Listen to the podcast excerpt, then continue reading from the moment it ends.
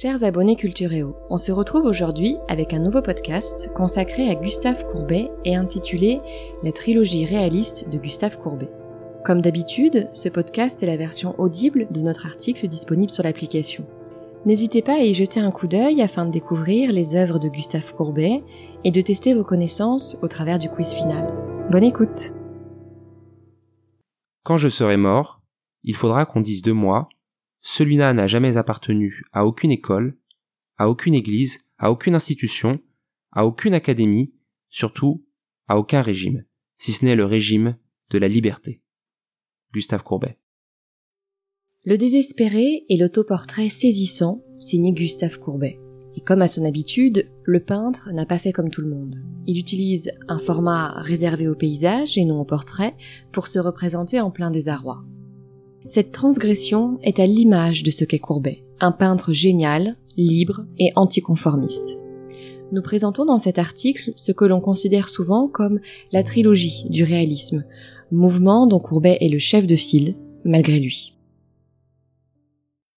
Un peu de contexte. Qui est Gustave Courbet? Cette partie est optionnelle et n'est donc pas indispensable pour la compréhension de l'article ni pour le quiz. Il est né en 1819 à Ornans, en Franche-Comté, région à laquelle il restera toujours attaché, puisqu'elle servira de décor pour nombre de ses tableaux. Il est issu d'une famille relativement aisée de propriétaires terriens.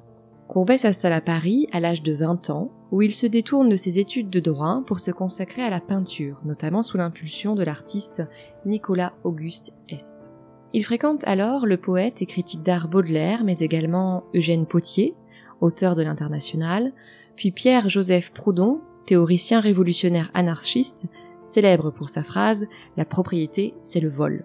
C'est d'ailleurs ses fréquentations, son souci de peindre les gens du peuple, mais surtout son engagement lors des événements de la Commune de Paris en 1871, qui lui valent souvent l'étiquette de peintre politique socialiste. Mais Gustave Courbet, c'est surtout une carrière jonchée de succès et de scandales. Chef de file du mouvement réaliste, malgré lui, Courbet n'a de cesse de s'opposer aux règles de l'académisme. Il souhaite peindre la réalité telle qu'elle s'offre à ses yeux, sans idéal, sans atténuer ses défauts. On lui refuse une toile au salon, qu'à cela ne tienne. Il fait construire son pavillon du réalisme en marge de l'exposition universelle où il peut librement exposer ses immenses toiles qui font tant scandale. Accusé d'avoir commandité le déboulonnement de la colonne Vendôme à Paris lors des événements de la Commune, il s'exile en Suisse où il meurt en 1877. Parmi ses célèbres toiles, on trouve bien entendu L'origine du monde exposé au musée d'Orsay, L'atelier du peintre ou encore Un enterrement à Ornans qui fait partie de la trilogie du réalisme que nous présentons dans cet article. Partie 1 Les casseurs de pierre. Dispensé de l'approbation des jurys depuis sa médaille d'or, Courbet peut exposer librement ses toiles lors du salon de peinture et de sculpture de décembre 1850 à Paris. Il ne va pas hésiter à bousculer les codes de l'Académie. Lors de l'exposition, trois peintures suscitent les moqueries et le scandale. D'abord, les casseurs de pierre. Ce n'est pas la première fois que l'on peint des travailleurs, alors pourquoi ce tableau choque-t-il à tel point que l'on parle d'une œuvre fondatrice du réalisme? Tout simplement car c'est la première fois que l'on peint des travailleurs sous cet angle. Le cadrage est très serré, les personnages sont de dos, juxtaposés, le visage caché et le corps raidi par le travail.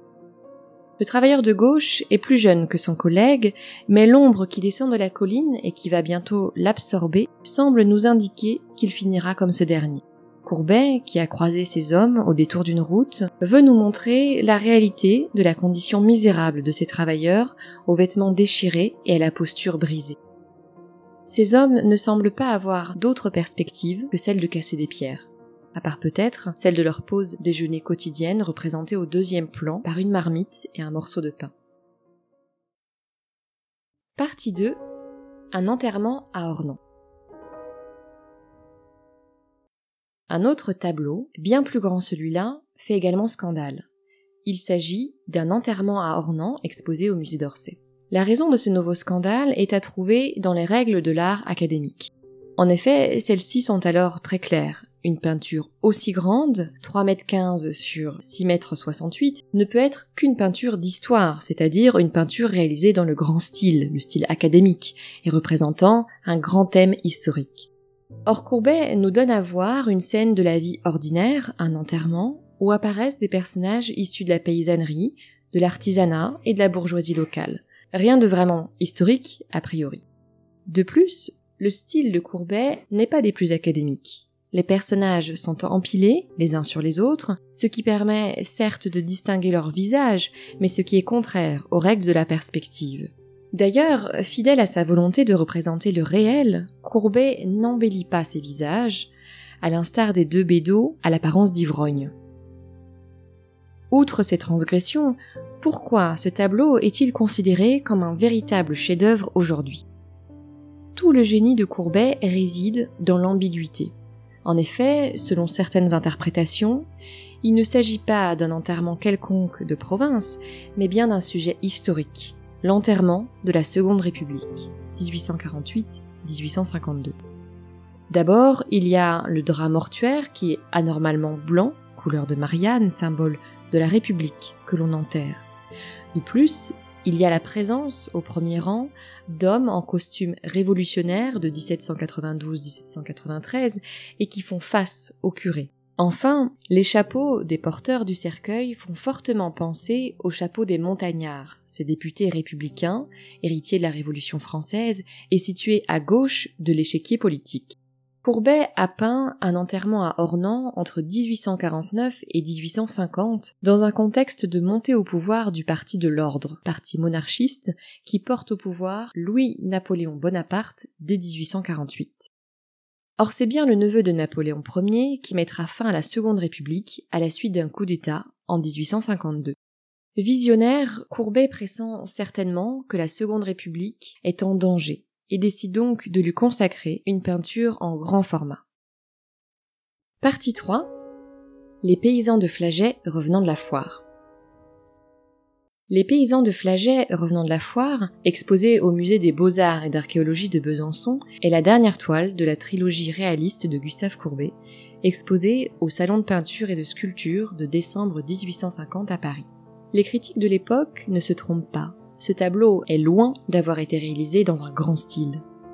Les personnages sont écrasés entre l'arrière-plan et le premier plan de même couleur. De plus, ils ne forment pas un ensemble, mais semblent au contraire avoir été découpés puis incrustés dans la toile.